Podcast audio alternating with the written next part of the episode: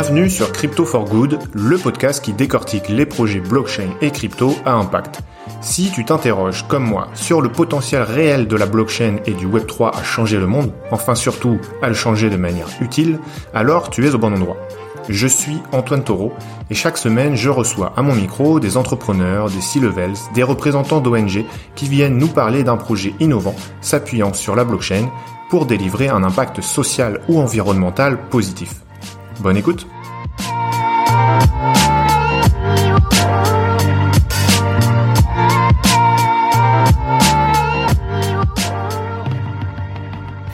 Dans cet épisode, j'échange avec Jérémy Lepetit, cofondateur et CEO de Retrib, une solution de paiement qui redistribue un tiers de la commission à des projets à impact. Concrètement, c'est simple, si vous souhaitez faire vos achats avec Retrib, vous téléchargez l'application sur votre smartphone, vous versez l'argent sur votre compte et à partir de là, vous pourrez payer avec cette application chez des commerçants qui acceptent Retrib. Sous le capot, les échanges ne se font pas via le système monétaire traditionnel, mais via une blockchain publique, et ça, ça a plusieurs avantages, comme on va le voir. Jérémy, c'est un entrepreneur passionné qui a des convictions fortes sur l'écosystème financier existant et sur ce qu'il devrait être dans l'avenir. Je vous laisse découvrir ça dans l'épisode. Voilà. Salut Jérémy, merci beaucoup d'avoir accepté mon invitation. Salut Antoine, enchanté, c'est un plaisir. Eh ben écoute, euh, ça me fait très plaisir de te recevoir ici parce que euh, bah, la société que tu as créée, que tu vas nous présenter, euh, est complètement dans le concept, dans la thématique du podcast. ce que je te propose, si ça te convient, c'est de faire cet échange un petit peu en deux parties. Une première partie plutôt sur le quoi, sur le comment, pour bien comprendre le concept de Retrieve et comment ça fonctionne. Et une deuxième partie, on va revenir un petit peu euh, sur le pourquoi, sur les valeurs qu'il y a euh, derrière le projet et le côté impact. Ça, ça te va de fonctionner comme ça?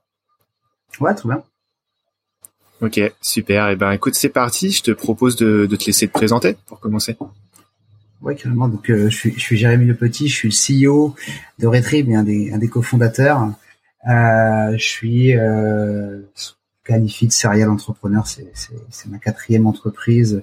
J'ai créé une des premières social media agency il y a 10 ans, donc j'ai accompagné le Web 2, euh, quasiment tous les plus grands groupes français dans leur stratégie sur les réseaux sociaux.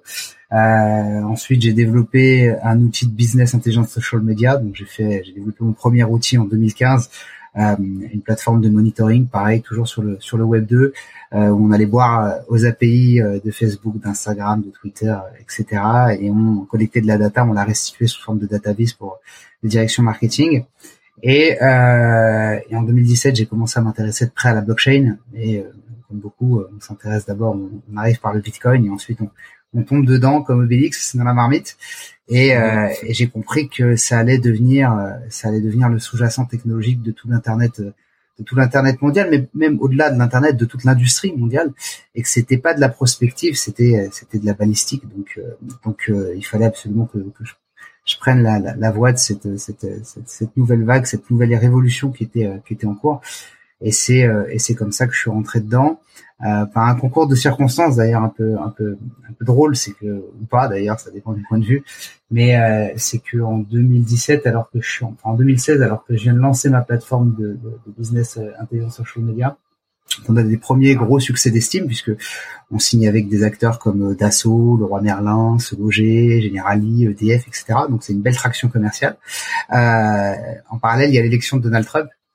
L'élection de Donald Trump, c'est euh, juste derrière l'affaire Cambridge Analytica qui explose. Et alors que je suis en pleine négociation pour une levée de fonds de 12 millions d'euros, euh, Zuckerberg est auditionné au Sénat et, il coupe les accès aux API d'Instagram et de, et de, Facebook. Donc ma plateforme est down pendant, ah pendant cinq mois.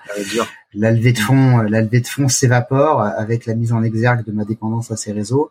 Et, euh, et c'est comme ça que, et c'est comme ça que que je vais m'intéresser de près à, la blockchain. Je vais laisser partir mes équipes en considérant que les jeux sont faits et, euh, et euh, alors que je réfléchissais à l'idée potentiellement de rejoindre des projets euh, d'amis qui, euh, qui avaient déjà commencé à, se lancer dans l'écosystème Web3. Euh, c'est là que va naître l'idée de, l'idée Retrib. Parallèlement à ça, j'enseigne dans, dans, plusieurs écoles depuis pareil à peu près une, quinzaine d'années. donc j'ai commencé à, enseigner à l'université, ensuite j'ai enseigné dans les écoles de commerce j'enseigne encore dernièrement à Financial Business School. voilà, donc en fonction du temps que j'ai à y consacrer régulièrement, j'essaie de, de maintenir cette activité d'enseignement pour pour m'inspirer, pour toujours m'obliger à transmettre aussi, parce que c'est, c'est, je pense, euh, la meilleure manière de continuer à s'auto-former soi-même, c'est, de s'appliquer à essayer de transmettre ce qu'on connaît aux autres. Donc, euh, complètement. tu, voilà tu donnes des cours sur euh, quelle thématique? Alors j'ai donné des cours sur le community management au départ, évidemment, puisque c'était mon, mon, cœur de métier. Ensuite j'ai donné des cours sur le business développement digital. Euh, j'ai donné, j'ai créé la chaire de blockchain, par exemple à l'INSEC, où j'ai donné des cours pendant pendant trois ans sur la blockchain euh, appliquée au marketing. Euh, et et puis et puis plus récemment, je donne des cours liés au fintech, liés au management d'entreprise aussi. Ok, super. Est-ce que euh, je, t'ai interrompu ou est-ce que, ouais Ouais, non, non, je, pense que la présentation est assez exhaustive. ouais, complètement. Après, Si, si, si, si, je dois me qualifier, je suis, je suis surtout un, un, un citoyen engagé. Voilà, c'est ça que j'aime dire. Et, et, et, euh, et, et, finalement, le projet Retrip, c'est, c'est la conviction que euh, on n'a pas besoin d'être nécessairement puissant, on n'a pas besoin d'être nécessairement nombreux. Euh, n'importe qui peut apporter et contribuer à changer les règles du jeu quand on considère que les règles du jeu ne conviennent plus euh, ou qu'elles sont mal faites. Ok. Bah, effectivement, on va on va revenir sur ces aspects euh, un peu plus longuement. Est-ce que déjà pour poser les choses, tu pourrais bah, nous expliquer effectivement qu'est-ce que c'est que Retrib, à quoi ça sert? Ben, Retrip, c'est c'est comment revenir à, à, la racine de notre relation individuelle à la finance et euh, avec comme simple objectif, mais néanmoins extrêmement complexe à, complexe à mettre en œuvre, de faire contribuer la finance à la hauteur de son juste poids économique. Euh, Retrip, c'est le maillon paiement d'une chaîne de consommation qui elle-même paradoxalement se veut de plus en plus responsable. Je prends souvent cette, cet exemple pour, pour, pour, rendre la chose accessible. Euh, on veut tous euh, acheter un kilo de pommes euh, biologiques sans OGM. On veut que le producteur soit correctement rémunéré par le par le distributeur. Ça c'est le produit responsable qu'on cherche de plus en plus à acheter, qu'on nous pousse de plus en plus à acheter. paradoxalement, on va le payer de manière de plus en plus numérique. Euh, et à chacune de nos transactions numériques par carte bancaire, on va aller enrichir des acteurs qui, eux, sont en totale contradiction avec ces valeurs. Des acteurs qui sont au sommet de la symétrie entre impact sur le monde d'un côté et prise de responsabilité sociétale de l'autre.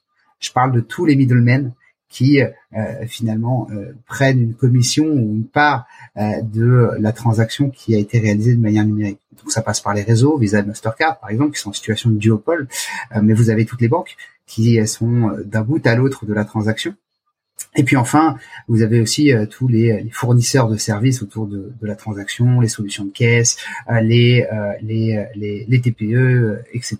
Et même les fournisseurs de consommables qui, qui bénéficient de cette croissance exponentielle du marché du paiement, parce qu'on parle de 3 000 milliards de transactions numériques d'ici la fin 2023. on parle de 29 000 milliards de transactions numériques d'ici la fin de la décennie. Donc c'est un marché qui est en pleine croissance exponentielle. Euh, le cash disparaît, on s'en rend compte. Hein. Euh, il y a plein de, mm-hmm. il y a plein de sous-jacents à ça dont on pourra peut-être parler tout à l'heure avec les, les monnaies de centrale banque. Euh, mais euh, mais personne ne cherche à remettre en question la recette du gâteau. Euh, comment est-ce que cette manne financière peut être utilisée à soutenir les enjeux auxquels nous allons tous devoir faire face, sociaux et environnementaux? Et c'est exactement ça, Retrip. C'est compléter cette chaîne de consommation responsable avec le how. Je veux un what responsable, je veux un produit responsable. Est-ce que je peux l'acheter de manière responsable aussi? Est-ce que je peux utiliser un moyen de paiement responsable? Comment on s'y prend? On s'y prend avec un modèle économique qui est finalement très simple. Euh, c'est que sur la commission qui est prélevée aux commerçants, on va systématiquement, via un social smart contract, on va systématiquement réaffecter un tiers au financement de projets sociaux environnementaux. Et ça coûte mmh. pas un centime à l'utilisateur. Je suis vent debout contre. Alors même si dans l'absolu il y a de l'argent qui irrigue des bonnes causes ou des bons projets, mais je suis vent debout contre ces institutions financières qui innovent de manière extrêmement marginale et qui euh, finalement déportent la responsabilité sur le consommateur. On vous a donné la possibilité de donner, et donc on a fait une action euh, à impact. Non, je faire une action à impact, c'est toi qui donnes. C'est pas tu déportes ta responsabilité sur le consommateur pour lui permettre de donner. Tu vois la nuance? Avec Retrip, c'est exactement mhm. ce qu'on fait. On met en place un système où c'est l'institution financière qui s'engage à corréler sa performance commerciale avec sa contribution sociétale. Il n'y a pas un euro de croissance dans Retrieve à travers le paiement qui, sera, qui ne sera pas réaffecté à concurrence de 33% au financement de projets socio-environnementaux. Et si l'utilisateur est jamais mis à contribution, eh bien, euh, en revanche, il est collaborativement impliqué puisque il, c'est un processus décentralisé d'une certaine manière. Eh bien, il va pouvoir choisir parmi une sélection de projets le projet qui lui tient à cœur et qu'il euh, souhaite voir financé par Retrieve. Donc nous, on lui propose une sélection de projets et ensuite lui va choisir le projet qu'il veut voir se faire financer. Et à chacun de ces paiements, il sait que Retrieve, sur la commission qui prélève aux commerçants, en reversera 33% à, ce projet-là. Euh, du côté des commerçants, c'est aussi des arguments rationnels euh, à venir, puisque quand on supprime des intermédiaires, on est capable de de proposer finalement euh, non seulement un modèle économique plus vertueux, mais on est également aussi capable de proposer une solution qui est plus attractive d'un point de vue d'un point de vue économique pour le commerçant, puisqu'aujourd'hui on est capable de, de, situer euh, les commissions prêtées aux commerçants sur la fourchette basse, voire inférieure au prix du marché, dans certains cas de figure. Donc, euh, donc non seulement c'est plus attractif pour le commerçant, c'est plus vertueux pour l'ensemble des parties prenantes, et, euh, et en même temps l'utilisateur lui n'est pas mis à contribution financièrement. En revanche, il est acteur du processus par le choix qui va, qui va être amené à réaliser dans le, dans le soutien des projets qui, qui veut voir se faire financer. Ok. Donc effectivement, un tiers des, des commissions reversées à des projets à impact, c'est un engagement assez fort. Euh, mm. Ce qui permet, j'imagine, d'attirer une certaine, euh, un certain profil d'utilisateur. Euh, on voit aussi euh, souvent des, des, des, startups se lancer euh, type néobanque vertueuse en fait avec le discours comme quoi effectivement l'argent qu'on a qu'on a à la banque selon la banque dans laquelle on est a un impact a même une empreinte CO2 donc ah, ça c'est sûr il y en a. Et effectivement, changer de banque, on voit souvent, j'ai déjà vu des infographies euh, d'une banque à l'autre qui sont pourtant des banques euh, de quartier traditionnelles françaises. Il peut y avoir des écarts euh, assez énormes. Bah, la, la, la, question, la question des néo-banques green est un est un vaste sujet. Je crois fondamentalement dans la dans la louable intention des, des porteurs ou porteuses de projets.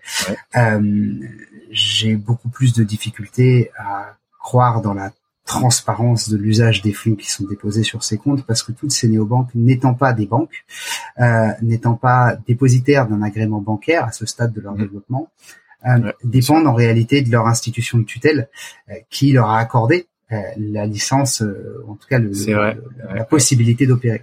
Et par conséquent, si on voulait avoir un dépôt bancaire green ou à impact, euh, idéalement, on serait tous au crédit mutuel ou au crédit coopératif. Voilà. On n'avait pas besoin d'attendre des néobanques pour pouvoir avoir une banque euh, mutualiste, proche de l'économie réelle, euh, à impact, etc., qui soutient le secteur associatif et ainsi de suite, ou les petits commerçants. Ainsi de suite. donc, toutes ces néobanques green sont, de mon point de vue, de par leur lien capitalistique ou de par l'absence de réel contrôle par les équipes opérationnelles sur euh, les comptes en banque en question, si ce n'est des accords euh, euh, écrits, mais, mais qui n'engagent que ceux qui, qui, veulent y croire, ou en tout cas, eh bien, pour moi, sont des officines green, des grandes banques qui, qui les financent. Mmh.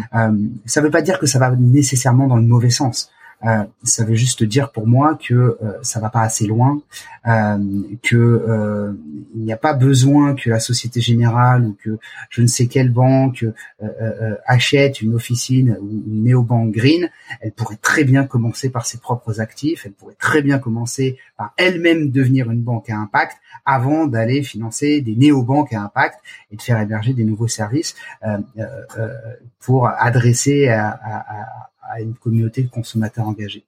Je pense que le tour de force de Retrib, c'est que dans l'immense majorité des cas euh, qu'on a pu étudier euh, dans le cadre de la finance à impact justement ou des moyens de paiement à impact qui innovent très marginalement finalement, euh, eh bien c'est que on demande encore à l'utilisateur de faire un effort qui est extrêmement conséquent. Je prends les exemples souvent des des cartes carbone euh, pour essayer de calculer l'empreinte carbone de ses dépenses, etc. Alors, ce qui est formidable, c'est que le narratif ambiant va avoir tendance à nous pousser. Vous avez peut-être vu le, la simulation de BFM il n'y a pas très longtemps sur un 2050 hypothétique ou de prospective, et on aurait tous une carte avec avec un, un, un, un crédit carbone associé. Euh, il y a des cartes bancaires qui font déjà ça, mais la limite de la carte bancaire aujourd'hui, c'est qu'elle ne connaît pas ce que tu achètes. Euh, le, le, prestataire de paiement, l'établissement de paiement mm. ne connaît pas ce que tu achètes. Il sait où tu achètes, mais il sait pas ce que tu achètes. Et donc, il a besoin que l'utilisateur, très engagé qu'il est, fasse une photo de son ticket de caisse ou mette les informations mm. manuellement. Et donc, c'est extrêmement rébarbatif. Et donc, tu te retrouves à avoir finalement une solution qui ne s'adresse qu'à la partie la plus la plus engagée, la plus la plus la plus motivée, la plus ultra finalement de l'écologie, euh, alors que l'enjeu c'est de convertir les masses. L'enjeu c'est que les masses adoptent des solutions plus vertueuses. Et pour ça, il faut gommer les frictions. Il faut gommer les frictions à la fois à l'usage, mais il faut euh, également gommer les frictions techniques euh, qui sont du coup des freins à l'usage. et je pense que c'est ça le tour de force de Retrib, c'est d'avoir intégré à la racine de son modèle économique ce modèle redistributif. C'est incrémental. Euh, c'est éthique by design. Il n'y a pas à obtenir de label ou, ou, ou, ou devoir euh, crier sur tous les toits euh, le, le, le, le, modèle économique. Le modèle économique se suffit à incarner cette vision. 33% du revenu de chaque transaction est redistribué à des projets sociaux environnementaux. Et, mhm. et, et finalement, toutes les entreprises, dans l'absolu, pourraient le faire. Mais aucune entreprise qui dépend du capitalisme financier tel qu'il est conçu aujourd'hui ne peut le faire parce que le dogme du capitalisme financier qui par l'hyperfinanciarisation de nos sociétés s'est répandu toutes les couches industrielles, c'est to make as much profit as possible. Euh, euh Retrip, c'est to make as much profit as possible to share.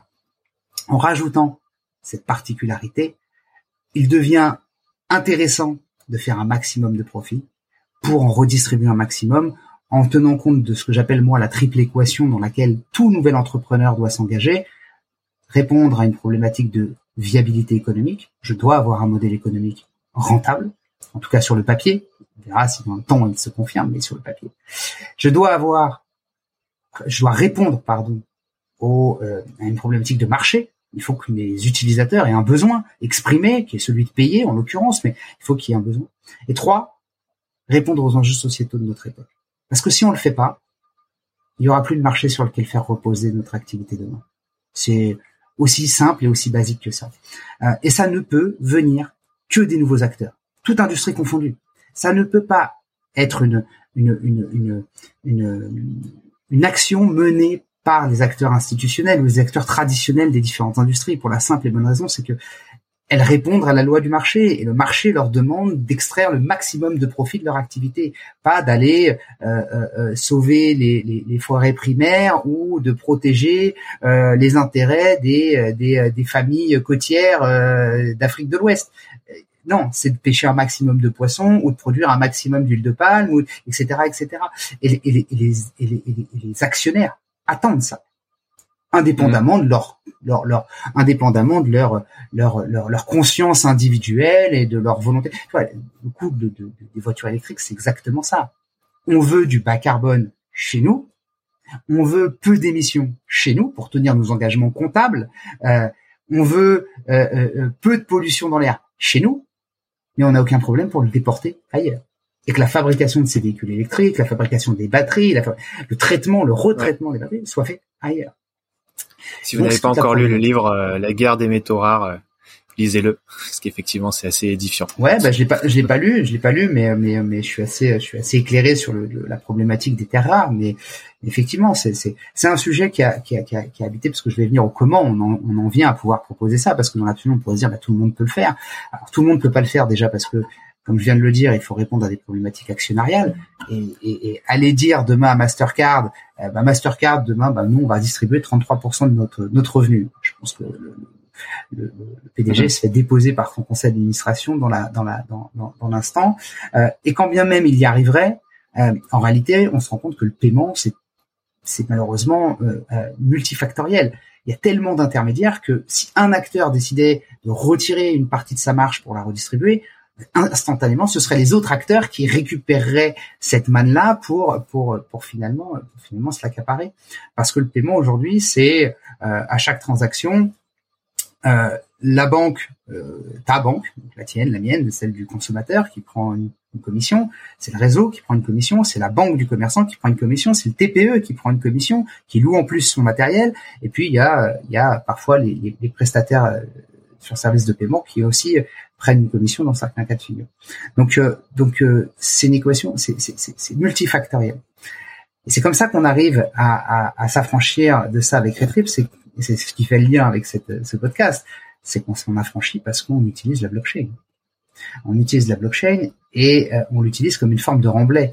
C'est ça qui est, extraordinaire. Je vais, je vais citer Warren Buffett une fois, une fois n'est pas coutume, mais il décrit très très bien ces, organisations avec ces mécanismes de pouvoir de marché. Stiglitz aussi, euh, Joseph Stiglitz, prix Nobel d'économie, le décrit très bien avec ces mécanismes de pouvoir de, marché où euh, chaque industrie essaie de créer les douves les plus profondes. C'est pas tant l'innovation qui les porte au pinacle et qui, les, et qui et leur permet de se maintenir dans la durée. C'est le fait de créer des douves les plus profondes possibles autour de leur, de leur, marché pour s'assurer euh, l'hégémonie et la pérennité de leur activité. Le régulateur fait partie euh, des, des, entreprises de BTP qui creusent des douves très profondes autour de, ces différentes industries. Et ce qui est formidable avec la blockchain, c'est qu'elle est venue créer du remblai. Elle est venue remblayer ces douves. Elle est venue permettre à des entreprises innovantes, jeunes, euh, euh, avec peu de moyens, eh bien, qui en ont capté via les marchés financiers, les marchés crypto, puisque c'est à peu près, il y a très beaucoup de porosité, eh bien, euh, ont permis de créer des infrastructures qui s'appuient sur des réseaux distribués et décentralisés qui sont en capacité de concurrencer d'énormes infrastructures hardware euh, qui aujourd'hui font mmh. fonctionner euh, les grands institutionnels financiers de ce monde. Donc c'est comme ça avec Retrip qu'on y parvient parce que ouais. Ouais. Alors justement, euh, pourquoi finalement avoir lancé ce projet-là en utilisant euh, la blockchain, en créant euh, des tokens, plutôt que tu vois rester sur un fonctionnement entre guillemets traditionnel? On pourrait imaginer où tu aurais simplement dit bah moi je prends des commissions comme les autres acteurs et simplement je redistribue un tiers à des à des projets impact. Bah parce que sinon j'aurais pas dégagé suffisamment de marge pour pouvoir monter ce modèle économique. Euh, la blockchain me permet de m'affranchir d'un certain nombre de ces acteurs et notamment me permet de m'affranchir de Visa et de Mastercard. Euh, mm-hmm. Tous les acteurs qui innovent dans le paiement y compris dans le Web 3 d'ailleurs. Tu as vu fleurir comme moi un nombre incalculable de projets avec des cartes euh, Visa ou Mastercard dans certains cas de figure. Euh, ce qui est génial pour euh, ces deux acteurs parce que ça leur permet de bypasser les banques dans, dans certains cas de figure. Mais euh, pour les profanes, euh, explique-nous peut-être un peu ouais, que, comment ça fonctionne, quel est le rôle de ces deux acteurs dans bah, le système de paiement? Dans tout système de paiement aujourd'hui, à part American Express qui est à la marge, et il y a quelques, il y a des acteurs alternatifs du type PayPal, etc. Mais PayPal, par exemple, c'est 3,75% de chaque transaction. La plupart du commun des mortels mm. ignorent que le commerçant va payer 3,75% de la, la, transaction à PayPal. Euh, on l'utilise, euh, tu vois, on l'ignore. Lydia, par exemple, on, a tous utilisé euh, euh mm. et qui, euh, qui, au quotidien quasiment perdent l'argent sur chaque transaction numérique. C'est pour ça qu'aujourd'hui, ils vous ont créé un compte, ils vous poussent à garder l'argent chez Lydia et ils vous, appliquent même maintenant des frais si vous retirez l'argent qui a été encaissé chez Lydia.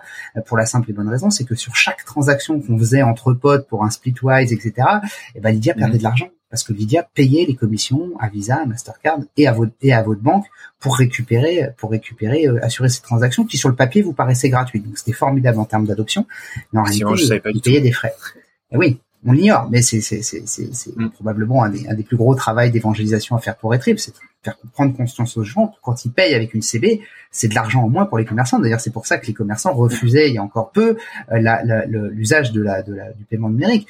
Le Covid a été un, un, facteur d'accélération absolument exponentielle de la transaction numérique, et ça ne va faire que s'accentuer. Il y a plein de projets, on en parlera tout à l'heure sur ces sujets-là, mais, mais du coup, Visa et Mastercard prennent des commissions à chacune des transactions euh, qui sont qui sont réalisées. Ce sont les deux plus gros euh, réseaux. Euh, et donc donc si on innove en s'appuyant sur Visa et Mastercard, eh bien on est pieds et poings liés à l'infrastructure financière conventionnelle avec finalement marge qui peut être dégagée, qui euh, représente un pouillème de l'ensemble des frais qui sont appliqués aux commerçants, puisque Visa ne rognera pas sur sa marge, ou Mastercard, puisque ma banque ne rognera pas sur sa marge, et que la banque du commerçant ne rognera pas sur sa marge. Donc soit j'applique un coût de commission plus élevé au commerçant, et donc il a moins d'intérêt de me choisir, et, même en, appliquant une commission légèrement plus élevée, euh, ce sera largement insuffisant, soit pour financer mes activités, et encore moins pour en redonner un tiers à des projets socio-environnementaux. Donc il n'y a pas d'autre choix. Si on veut un modèle vertueux, il faut s'affranchir de Visa et Mastercard. Il faut s'affranchir du processeur. Il faut, il faut recabler le réseau. Ok. Parce que là, concrètement, tu es utilisateur de Retrip, tu vas avoir soit une application, soit une carte, c'est ça, euh, que tu peux utiliser chez un commerçant qui l'accepte, que ce soit e-commerce ou, euh, ou tout commerçant de quartier. Euh, Chaque chose arrivera par étapes, mais effectivement, à terme, oui. Ouais. Et donc quand tu quand tu vas euh, payer euh, quoi que ce soit, tu vas avoir une commission. Euh, et cette cette commission, donc si on regarde un petit peu sous le capot, je sais que vous fonctionnez avec Fantôme, il me semble. Mhm. Comment ça fonctionne techniquement, justement, pour pour assurer cette bah, un peu cet avantage compétitif que que tu mentionnes? On est en train de créer sur Fantôme un réseau de stable Trib, qui est notre monnaie électronique on-chain, j'insiste sur ce point, je reviendrai dessus tout à l'heure, euh, mm. euh, multilocal. Ça veut dire que sur chaque zone monétaire, on va créer un jeton qui aura la même valeur que la monnaie locale de l'utilisateur. Ce n'est pas un stablecoin au sens réglementaire du terme. C'est-à-dire que il a la même valeur que la devise locale de l'utilisateur, l'euro à Paris, le franc suisse à Genève, demain le pound à, Londres, etc. Mais euh, en revanche, il est encapsulé à l'intérieur de notre écosystème. Il n'est liquide qu'à l'intérieur de notre écosystème. Il n'a pas d'existence en dehors. Donc, il n'est pas présent sur les exchanges. Il ne peut pas être échangé en dehors. Il ne sert que de monnaie d'échange entre le consommateur et le mmh. commerçant. En réalisant cette transaction on-chain sur cette infrastructure qui est celle de Phantom, qui est à la fois extrêmement véloce, puisqu'on est capable d'attribuer en théorie plus de 300 000 transactions euh, euh, euh, secondes. On est capable également sur Phantom aujourd'hui, euh, on a un très haut niveau de sécurité de par son haut niveau de décentralisation. Euh, c'est un système de DAG, donc de Directed Acyclic Graph, qui repose sur la théorie des graphes appliqués. On a également, surtout en adéquation avec nos valeurs, un très faible niveau de consommation énergétique, puisqu'une transaction sur Phantom aujourd'hui, c'est 50 fois moins énergivore qu'une transaction par carte bancaire avec sa carte Visa ou, Mastercard. Mmh. Donc c'est surtout le choix de la blockchain qui qui conditionne euh, cette empreinte écologique c'est aussi les process que vous créez vous derrière Ce sont les deux. Il y a, y a, y a le choix de la blockchain qui est fondamental, en tout cas sur cette partie technique. Euh, et, après, il y a les, bien sûr les choix euh, d'infrastructure qu'on fait de notre côté, car nous, on utilise le layer one qui est Phantom, comme on pourrait demain utiliser d'autres layer one. D'ailleurs, on a annoncé le fait d'être cross-chain et on est en capacité d'utiliser aussi bien Phantom que Polygon aujourd'hui. Euh, euh, mais ensuite, c'est des choix d'infrastructure de notre côté qui vont, euh, qui vont devoir être aligné avec nos engagements, euh, en tout cas avec notre vision euh, de ce qu'est de ce qu'est de ce qu'est euh, de ce qu'est Retrieve. en toutes les cas de cause, quand on a créé ce réseau de stablecoin multilocal, eh bien l'utilisateur s'affranchit de Visa et Mastercard, puisque la transaction elle est processée elle sur euh, sur sur sur la blockchain. L'utilisateur, quand il crée son compte chez Retrieve, on lui crée en parallèle un compte bancaire via notre partenaire Banking as a Service. Donc on est un pied dans la dans, dans, la CFI et un pied dans le Web 3. Et euh, au moment de la création de ce compte bancaire, il va déposer ses euros. On va lui minter du stable trib euro en parallèle sur son wallet. Il va les dépenser ces stable trib euros chez les commerçants, mais il peut pas les dépenser ailleurs, il peut pas les extraire, il peut pas les sortir. Il ne peut que les dépenser chez les commerçants. Souvent, je fais cette, cette, métaphore, mais c'est exactement comme si on utilisait un ticket restaurant, sauf que là, il est valable chez tous les commerçants du réseau et pour tout type de produits. Euh, Il dépense ses stable euros chez le commerçant. Le commerçant va les collecter. Il y a une commission qui lui est appliquée sur chacune des transactions. Cette commission prend en compte les gaz fantômes qui ont été dépensés pour réaliser la transaction. Donc l'utilisateur n'a même pas à souci des gaz. Il voit jamais la blockchain. Je reviendrai sur ce point après. Et enfin, le commerçant qui a collecté les stable trees pendant une période de 72 heures, toutes transactions confondues, verra ses StableTree burnés, détruits, et un seul et unique virement bancaire partira de notre master compte directement vers le compte bancaire externe du commerçant. Donc le commerçant. C'est tous les jours, du coup, c'est ça? Alors il, peut le faire manuellement à tout, il peut le faire à tout moment, manuellement. Mais par défaut, c'est toutes les 72 heures. Toutes les 72 heures, c'est comme si finalement on faisait fonctionner une sidechain, mais au lieu de la faire fonctionner au-dessus d'une blockchain, on la fait fonctionner au-dessus du protocole de virement SEPA. On fait fonctionner la blockchain Phantom comme une sidechain au-dessus du protocole de virement SEPA. On, on, on, on set les, les, les, transactions du quotidien sur Phantom et derrière, on transfère par bloc l'ensemble des transactions par virement bancaire sur le compte bancaire du commerçant. Et un virement bancaire coûte beaucoup, beaucoup, beaucoup moins cher que l'ensemble des transactions de CD qu'on pourrait opérer traditionnellement. Mm. Donc voilà comment on arrive à créer un modèle économique qui est vertueux, qui est rentable euh, euh, euh et qui nous permet d'assurer finalement euh, cette, cette, cette redistribution incrémentale. C'est ce process qui te permet de vous positionner plutôt dans la tranche basse euh, des commissions prélevées sur, sur les commerçants. Ouais. Parce qu'aujourd'hui, les gaz sur Phantom, c'est euh, c'est un peu moins d'un centime de dollar euh, sur chaque mm. transaction. Euh, et donc, on peut parfaitement absorber les frais de gaz euh, sur Phantom. Euh, c'est même moins d'un centime de dollar, hein, c'est beaucoup moins maintenant. Euh, on peut parfaitement absorber les frais de gaz sur Phantom dans la commission qu'on prélève aux commerçants. Cette commission, elle va varier de 0,9% sur des commerces physiques à 1,5% sur des commerces dits itinérants ou online. Je pense au VTC, aux marchands ambulants, par exemple aussi. À titre de comparaison, les principaux acteurs du, du, du marché que tu as peut-être vu en allant euh, chez ton primeur du coin ou au marché à côté, tu utilises des petits boîtiers blancs. Euh, en général, il leur prend un, ouais ouais, up ou Settle, il leur prend 1,75%. Plus la location mm. ou l'achat du matériel. Mm. La particularité de Retrip, c'est que c'est ce qu'on appelle du soft POS, c'est-à-dire que c'est c'est une transaction qui se fait de téléphone à téléphone. On part du principe que on a tous dans la poche de quoi envoyer euh, trois missions Apollo 11 sur la Lune simultanément. Euh, par conséquent, on n'a pas besoin d'aller là aussi défoncer les mines de terre rares pour faire un nouvel hardware. Et donc, euh, et mm. donc on va utiliser ce matériel à disposition. Euh, et donc, c'est du soft post. L'utilisateur a son wallet sur son sur son téléphone, le commerçant a son wallet sur son téléphone, et ils ont la possibilité d'opérer une transaction par QR code directement. Vous retrouverez sur pour les auditeurs, hein, vous retrouverez sur le, le, Twitter de Retrib euh, une super vidéo qui présente un peu comment fonctionne une transaction, etc. Ok. Et euh, comme tu l'as dit, effectivement, euh, finalement, l'utilisateur n'a même pas besoin de savoir que tout ça, ça utilise la blockchain.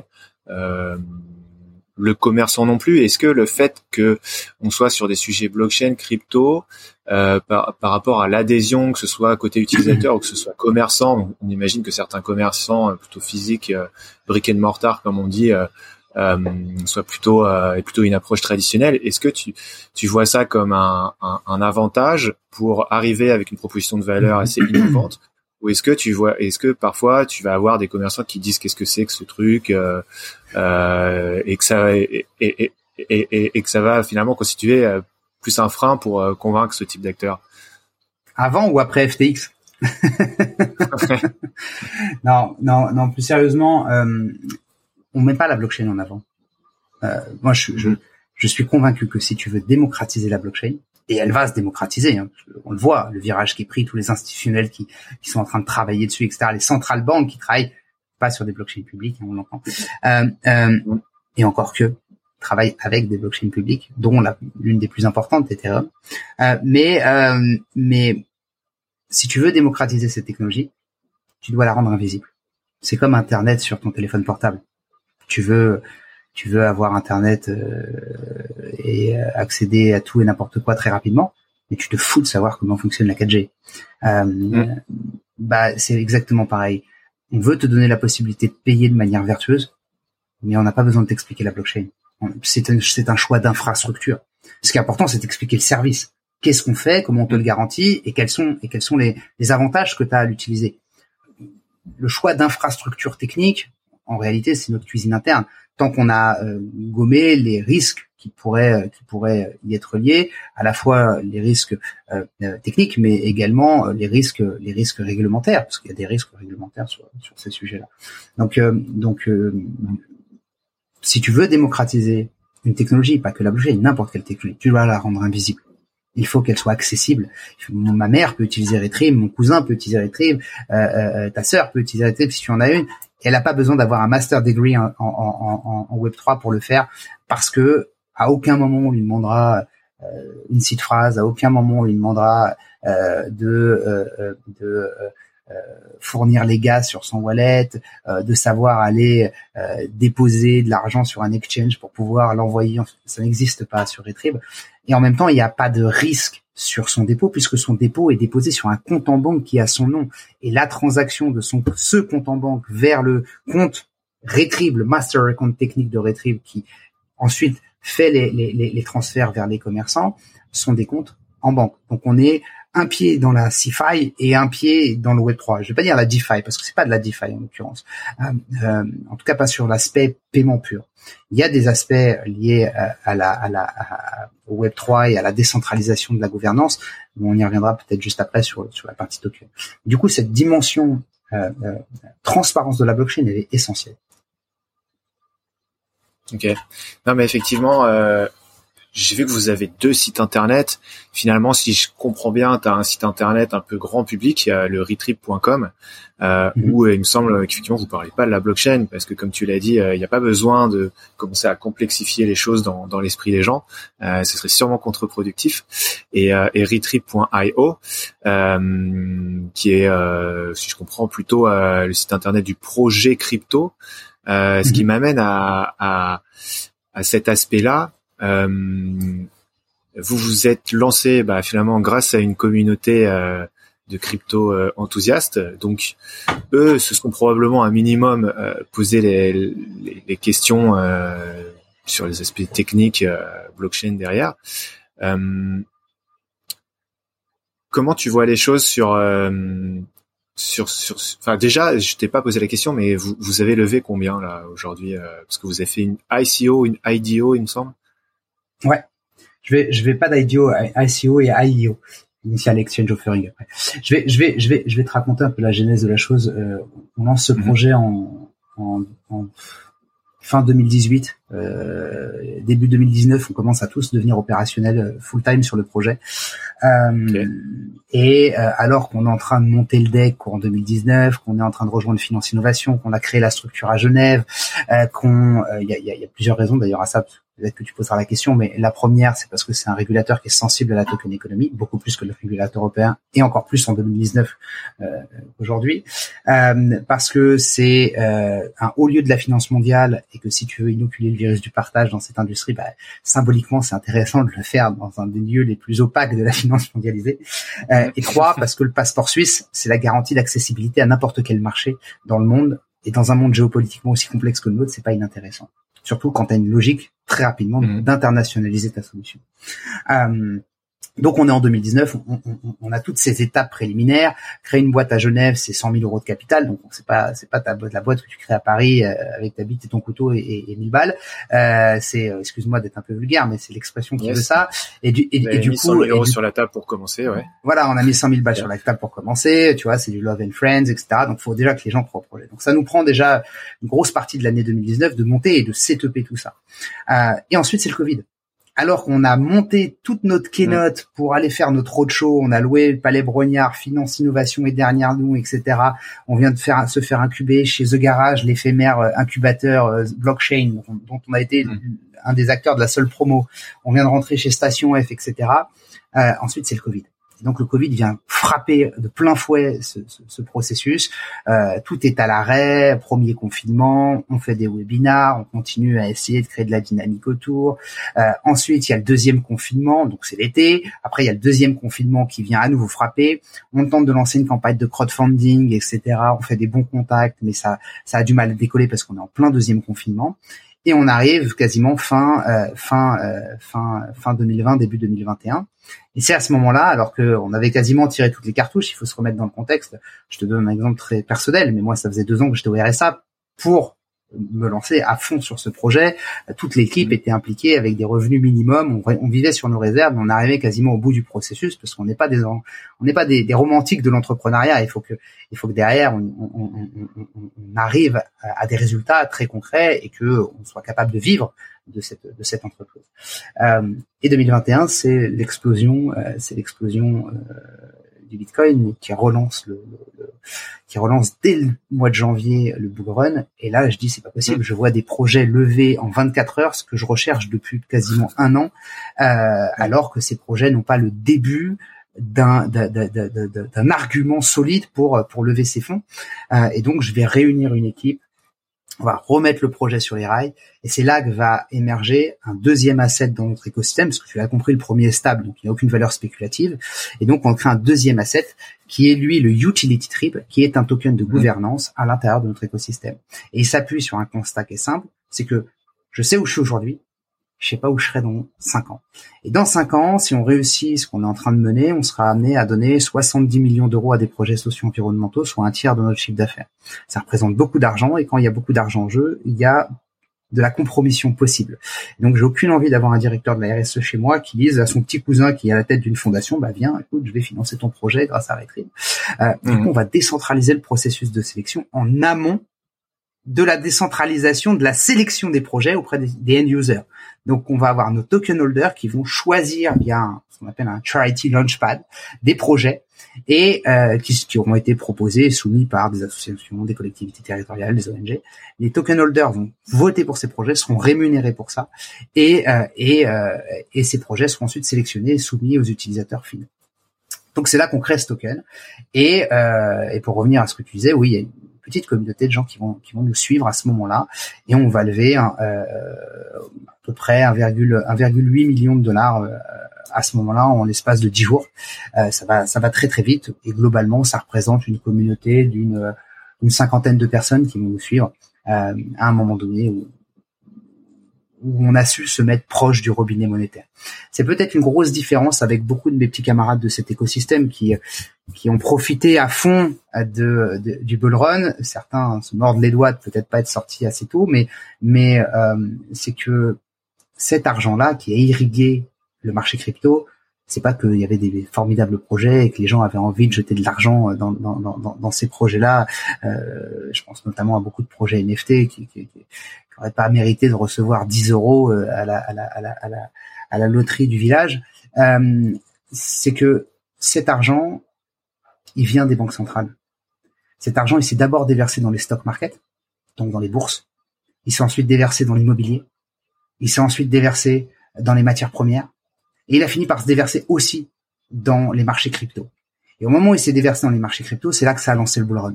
Parce que les marchés financiers ont trouvé qu'il y avait des rendements fantastiques, que c'était le Far West et qu'il y avait moyen de faire beaucoup d'argent. Euh, et c'est ça qui a inondé euh, ce marché. Donc on était près du robinet monétaire. Et le problème, c'est qu'aujourd'hui, c'est les peuples qui remboursent cet argent. Tous les peuples. L'inflation, c'est le remboursement de cette c'est un impôt qui ne dit pas son nom, euh, comme dirait mon ami Anis Lajnev, euh, et euh, c'est le remboursement par les peuples de cette gabegie financière, de cette impression monétaire absolument colossale.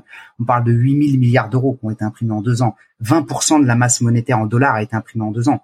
et donc l'inflation, c'est un remboursement de cette dette-là. Mais c'est pas que l'inflation c'est la destruction des services publics, c'est l'augmentation absolument abyssale des dettes, des dettes publiques, euh, l'augmentation abyssale aussi des dettes privées qui va mener à la faillite d'une quantité phénoménale d'entreprises parce qu'elles seront incapables de rembourser ces dettes dans les années qui viennent, dans les mois qui viennent. Euh, et donc c'est de la perte d'emploi, c'est euh, c'est des nouvelles taxes qui arrivent, etc. C'est du chaos social en plus du potentiel chaos climatique. Donc la moindre des choses, c'est de mon point de vue, les projets qui mmh. se sont financés grâce à ça, euh, devraient tous, à minima, porter des engagements sociétaux extrêmement forts. Parce que c'est pas des gens juste smart. Il y a des gens smart, il y a plein de gens smart. Il y a aussi plein de gens cupides. Mais, mais, mais euh, il faudrait un minimum ouvrir les yeux sur comment cet argent est arrivé jusqu'à eux, comment cet argent est arrivé jusqu'à nous, et comment est-ce qu'on doit l'utiliser pour essayer de rendre ce monde un peu plus vertueux. Parce que euh, euh on l'a vu avec FTX, qui, qui qui n'est qu'une émanation de la finance centralisée. Il y a juste à voir qui a financé FTX euh, pour s'en rendre compte. Mais, mais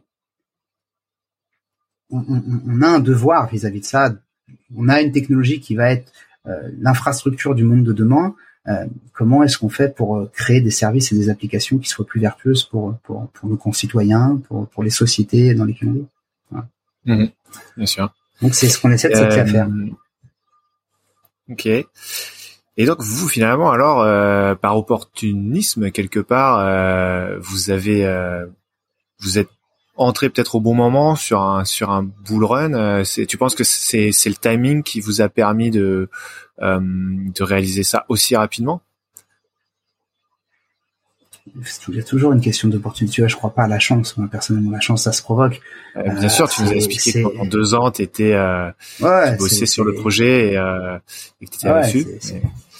Ouais, c'est, c'est, il s'est, il s'est passé un momentum où, où il était juste, c'était la dernière cartouche de fusil. Hein. C'est soit on, on, y arrivait, soit on, on, on, se disait ciao, on se tapait dans la main et tant pis, c'était un beau rêve, mais il est, il est, la, la, barrière était trop difficile à franchir.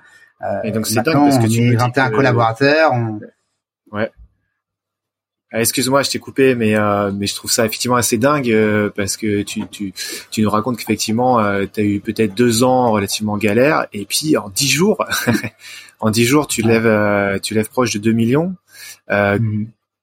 j'ai enfin j'ai j'ai deux réflexions qui parce me viennent. Après après il y a le après après il y a eu l'IEO donc on a levé à peu près 2,2 millions de dollars en tout parce que ok parce que les les 1 million 8 euh, tu les lèves auprès d'un nombre euh, relativement voilà relativement restreint parce que si si, si mhm. je divise par 50 personnes c'est des gros tickets quand même mhm. euh, enfin tickets moyens autour de, de, de 36 euh, 36 000 euros euh, donc comment comment ça se passe un, une levée de fonds de ce type-là en private Parce qu'on connaît le, le fonctionnement, euh, par exemple, d'une pre-sales euh, pour ceux qui ont déjà participé à ce genre de choses, où il y a potentiellement des centaines, des milliers de, de personnes qui vont mettre euh, des petits tickets.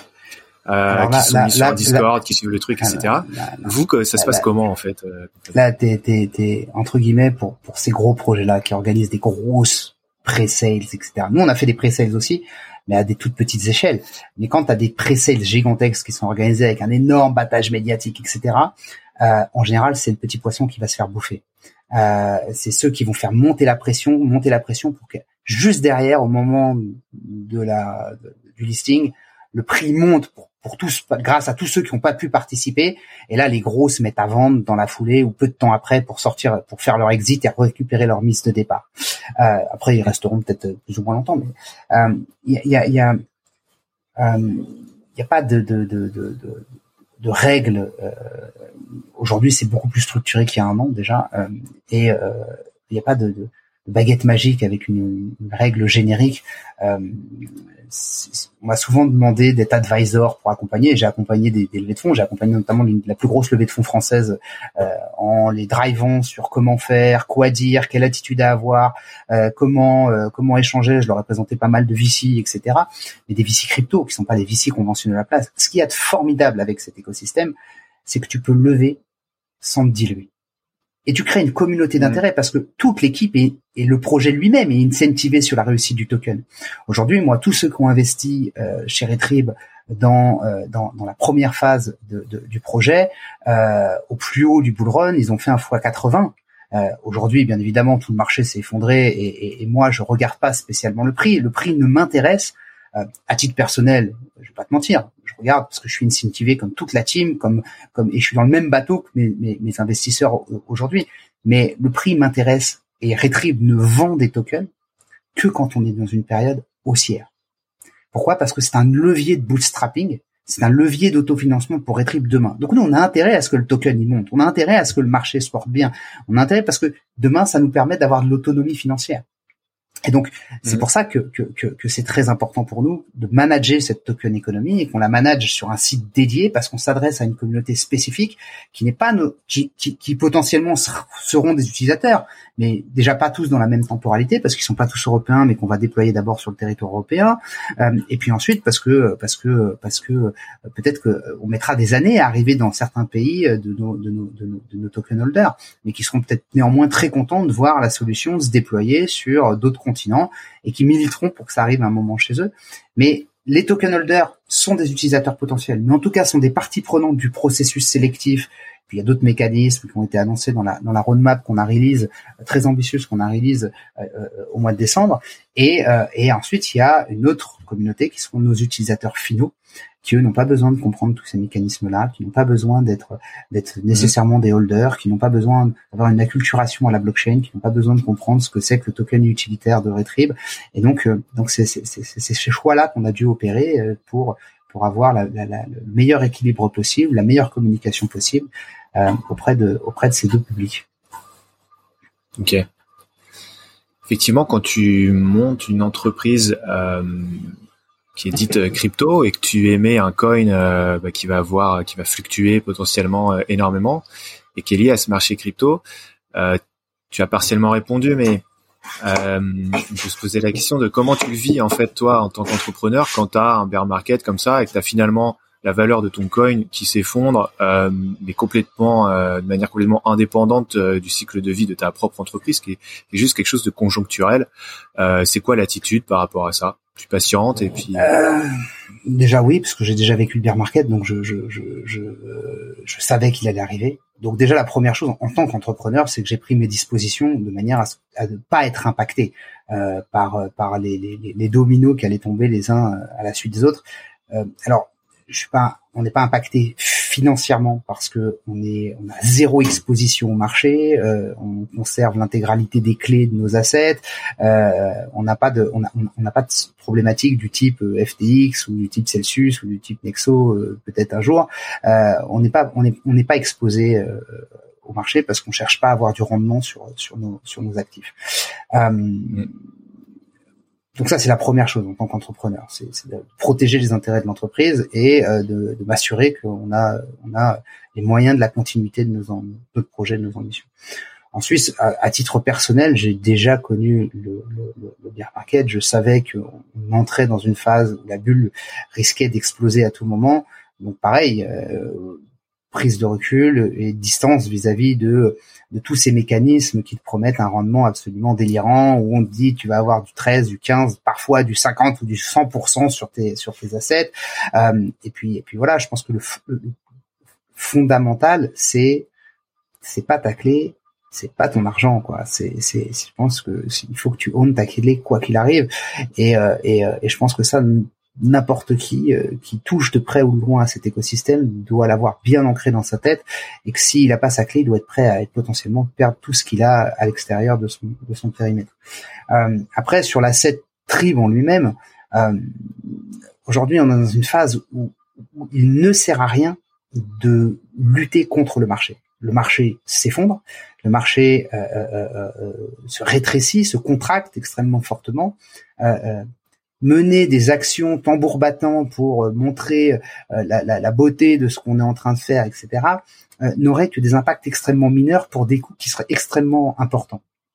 Il est bien mmh. plus intéressant d'utiliser nos réserves et notre trésorerie pour développer le produit et construire pendant cette phase d'accalmie, qui a un mérite considérable. Mmh. Le, le, BR a un mérite considérable. Il les crème, il nettoie, mmh. il purge. Il ne restera à la fin que les entreprises avec énormément de liquidités, euh, intéressantes ou vertueuses ou, ou, ou, irresponsables, peu importe, elles auront suffisamment de liquidités pour, pour, pour, tenir, ou les projets et les porteurs de projets, donc les entrepreneurs. Euh, tous les autres seront balayés parce que parce qu'ils seront pas prêts à affronter le, le, blizzard. Mmh. Traditionnellement, en bourse, on dit que ces phases-là assainissent le marché. Ouais. Je pense que c'est la, mais, tu vois, je, je, je, m'amuse absolument pas à dire voilà enfin, tout le monde me dit oui c'est cyclique c'est la vie est cyclique. Le soleil fait des fait des rotations enfin la terre euh, tu vois euh, fait des rotations sur elle-même euh, tout est cyclique. La lune tourne tout est cyclique dans ce cas-là. Mais mais je, je, ne sais pas combien de temps ça va durer. Ce que j'aimerais dire à la communauté Web 3 aujourd'hui, c'est arrêter de sacraliser vos putains d'espérances dans des gens il n'y a pas de gens plus intelligents, il n'y a pas de, de, de gourou du truc ou du machin. Euh, y a, je prends l'exemple de Vitalik. Vitalik est sans doute un génie euh, de la cryptographie et de l'informatique. Bon, c'est probablement un attardé sur plein d'autres trucs. Euh, je le connais pas personnellement et c'est valable pour tout le monde. Il n'y a pas de génie, il n'y a pas de gourou. Arrêtez de placer vos espérances et de suivre n'importe quel euh, gars qui vous dit ouais, déjà le gars qui vous dit ce token-là, il faut y aller, il faut y aller. Euh, ok, peut-être que lui il y croit, ça vous empêche pas de faire votre propre due diligence allez regarder, allez diguer, regardez l'équipe, si elle est légite, allez regarder si le projet il a, il a, il a, il a, il a, ne serait-ce qu'un siège social quelque part. Euh, est-ce que la team est publique? Est-ce que voilà, il y a, il y a, y a quand même le white paper, bien évidemment. Il y a des, il y a des, il y a des, il y a des il y a des fondamentaux. Euh, faut pas s'étonner de, de, de, perdre beaucoup d'argent quand on veut en gagner très vite et, et sans faire grand chose. Donc ce que je dis souvent à plein de des copains qui sont rentrés dans le dans, en, plein bull market et qui aujourd'hui regardent leur, leur portfolio avec une larme au coin de l'œil, euh, si t'as pas vendu, t'as pas perdu, et là tu es en train de gagner le droit de gagner de l'argent. Ok, très clair, on retiendra le conseil. euh, est-ce que euh, est-ce que Jérémy, on peut revenir sur euh, justement les projets qui vont être financés, euh, donc à hauteur d'un tiers des commissions prélevées? Euh, mhm. Tu nous as expliqué un peu le mode de fonctionnement futur au niveau de la sélection des projets et donc si j'ai bien compris, il y aura une première phase de sélection où là, ce sont les personnes qui ont acheté le utility token qui auront un droit de vote et il y aura une deuxième partie où c'est l'utilisateur final sur son application directement qui, qui parmi les, les projets sélectionnés dit où il veut mettre son argent, hein, c'est ça? C'est ça. Et, pour l'instant, c'est nous qui sélectionnons de manière centralisée euh, les projets et les end users de manière décentralisée choisissent parmi cette sélection. Et dans un deuxième temps, au cours de l'année 2023, on va mettre en place le, Launchpad qui permettra aux associations, aux ONG, aux collectivités territoriales de proposer des projets. Et c'est les mhm. holders qui vont voter pour ces projets et les projets sélectionnés à la fin de cette session seront proposés aux end users. Euh, donc c'est ça qui va être. C'est quoi vos, critères aujourd'hui de pour sélectionner ces projets en amont? Alors dans la phase dans la phase dans laquelle on est, on est déjà partenaire de, de, de, Init Life, qui est une initiative de l'ONU. Donc on a un gros partenariat, euh, hmm. un des seuls projets Web 3, je crois, avoir un partenariat avec avec direct avec l'ONU en tout cas une de ces initiatives. Euh, et, euh, et, donc c'est un projet qui vient en aide aux enfants victimes de malnutrition chronique. Euh, et donc ça c'est un projet qui sera qui figurera en permanence au long cours euh, euh, sur sur Etrip. Puis à côté de ça, dans la phase dans laquelle on est, notre stratégie de développement s'appuie sur la mise en place de local use case. On n'a pas les moyens de tirer de manière globale et avoir une communication générale sur tout un pays parce que ça diluerait trop le message et on risquerait d'avoir des utilisateurs qui téléchargent l'app versus des commerçants qui se trouvent à 160 km les uns des autres. Et donc ce serait finalement contre-productif euh, et, et l'utilisateur qui fait l'effort de changer son habitude de consommation, eh ben, il n'ira pas faire 160 km pour pouvoir payer avec de la même manière, il n'ira pas, même si on arrivait, que beaucoup de nos token holders adoreraient qu'on commence par des partenariats stratégiques avec des comptes comme Starbucks ou euh, comme Leroy Merlin ou que sais-je, euh, eh bien, euh, c'est non pertinent aussi parce que, en tout cas à ce stade, parce que, eh bien, personne n'ira changer son portefeuille ou ouvrir un compte, un compte chez Retrib juste pour pouvoir payer son, son blanc chez Starbucks. Il a besoin de payer autour de lui et avec une densité commerçante importante. D'où l'intérêt de déployer ce qu'on appelle les local use cases. Et ces local use cases, on va tirer au bazooka sur des confettis, d'où le premier déploiement sur la ville de Tours qui arrivera, qui arrivera dans les, dans les prochaines semaines. Euh, Et donc, sur la sélection des projets, pour revenir à ta question initiale, on veut aussi des projets qui soient ancrés dans le, le, le qui soient ancrés dans le terrain qu'on va adresser et qui soient proches des utilisateurs. D'où l'intérêt d'avoir des projets locaux. Et c'est là où on se rapproche d'associations du territoire, d'associations environnementales. Je peux donner des exemples très concrets, même si je vais pas disclose, mais tu as des, as des assos qui viennent en aide aux sans-abri, euh, tu as des associations qui euh, vont reconstituer, par exemple, des, des, puits de carbone en restituant des points d'eau, tu as des associations qui vont euh, lutter pour la préservation et la conservation des sols, tu as des associations qui viennent en aide aux enfants euh, dans les hôpitaux, etc., etc. Donc voilà, on est en train de contacter tout un tas d'acteurs associatifs et on va sélectionner euh, la première salve de projets qu'on va être amené euh, qu'on va être à soutenir et que nos utilisateurs euh, pourront pourront consulter directement sur l'application au moment venu. Ok, donc tu constitues comme ça un portfolio assez varié afin que l'utilisateur lambda trouve quelque chose qui va sur lequel il va avoir une sensibilité particulière c'est ça. Certains seront plus sensibles à des à des sujets euh, caritatifs, d'autres seront plus sensibles à des sujets écologiques. Euh, mais il y en aura il y en aura pour tout le monde. Mais surtout, ce qui sera important, c'est qu'il y ait aussi la possibilité d'avoir des sujets un peu macro où, l'aide est portée euh, sur un autre continent, mais également des sujets très finalement très très très proches où c'est l'association qui vient parler aux enfants de l'école d'à côté où notre cousin a scolarisé ses enfants, par exemple. Mm-hmm.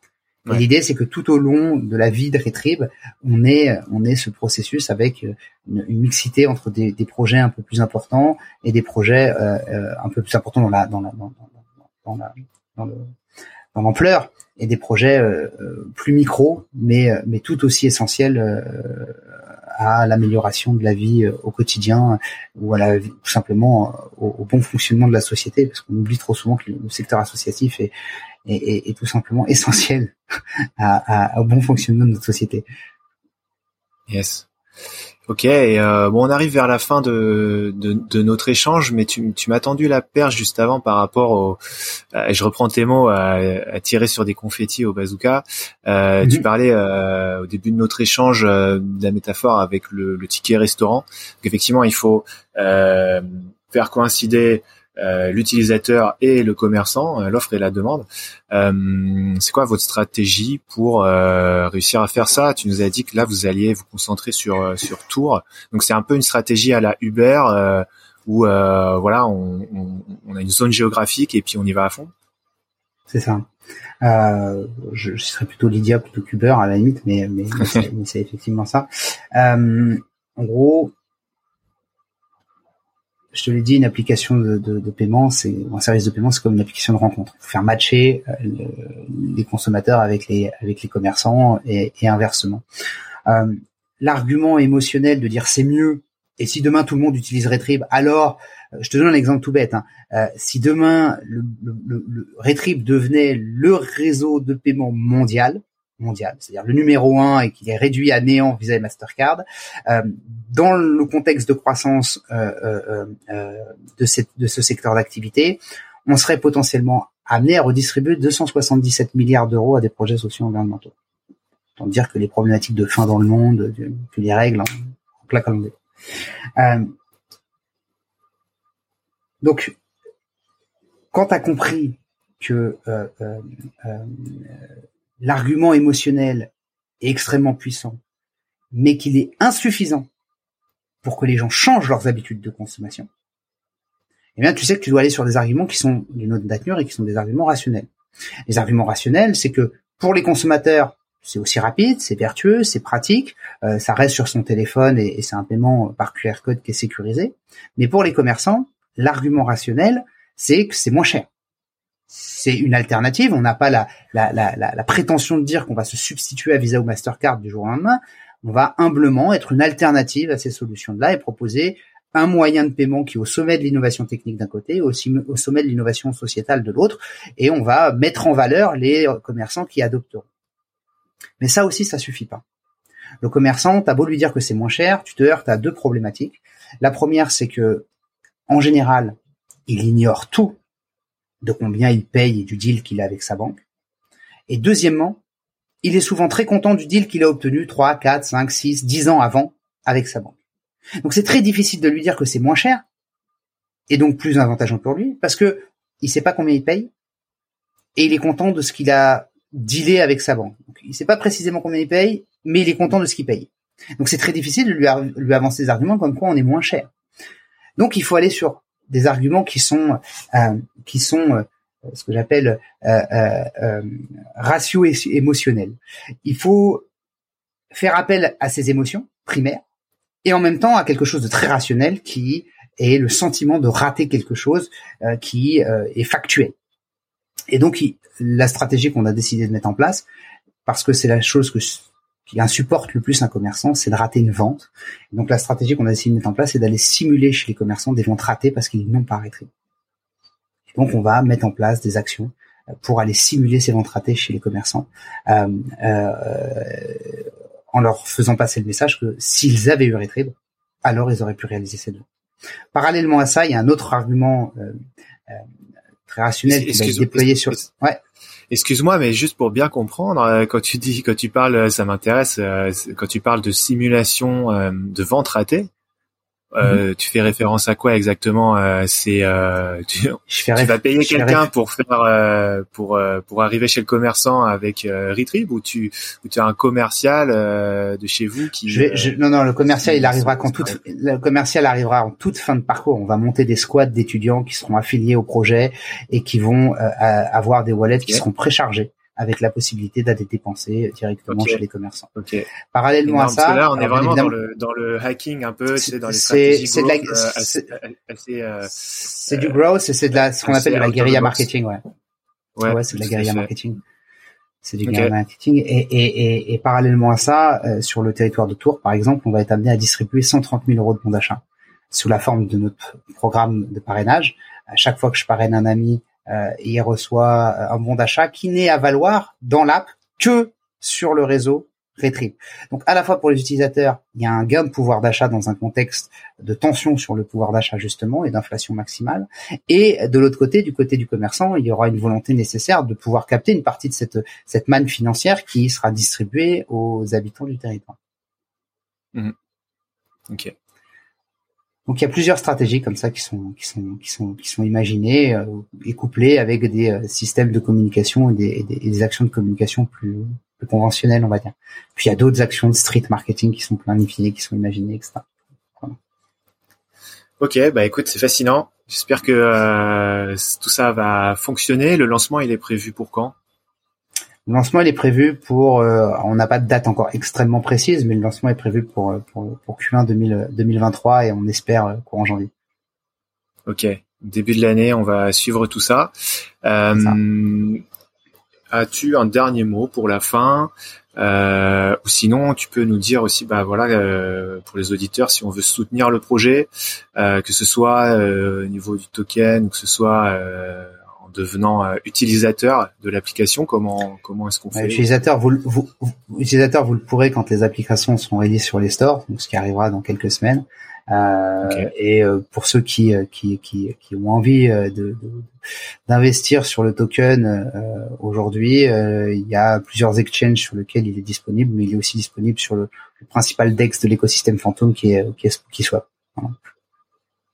Ok, on mettra les liens dans la description. Et, et, ceci n'est pas un conseil en investissement, bien évidemment. Et si vous investissez, d'une manière générale, n'investissez que de l'argent que vous êtes prêt à perdre, toujours. Merci pour le disclaimer, toujours important de le rappeler. ouais, ça marche. Euh, bah écoute, merci beaucoup. On a senti vraiment euh, que tu étais passionné euh, du sujet, Jérémy, avec euh, des vraies convictions sur tout cet écosystème. Euh, merci encore pour pour cet échange et puis à bientôt. Bah écoute, c'était un plaisir. à très bientôt pour peut-être un nouveau podcast une fois qu'on aura lancé le service. Avec plaisir. On programmera ça dans quelques temps. Merci Jérémy. Ciao. Ciao.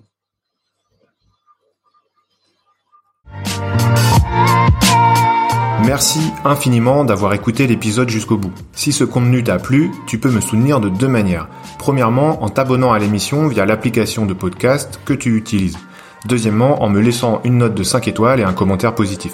C'est ce qui permet au podcast d'être visible et c'est une manière de m'encourager à enregistrer de nouveaux épisodes. Enfin, si jamais tu souhaites me suggérer un ou une invitée, je te propose de me contacter sur LinkedIn, Antoine Taureau, mon nom de famille s'écrit T-H-O-R-E-A-U. À la prochaine!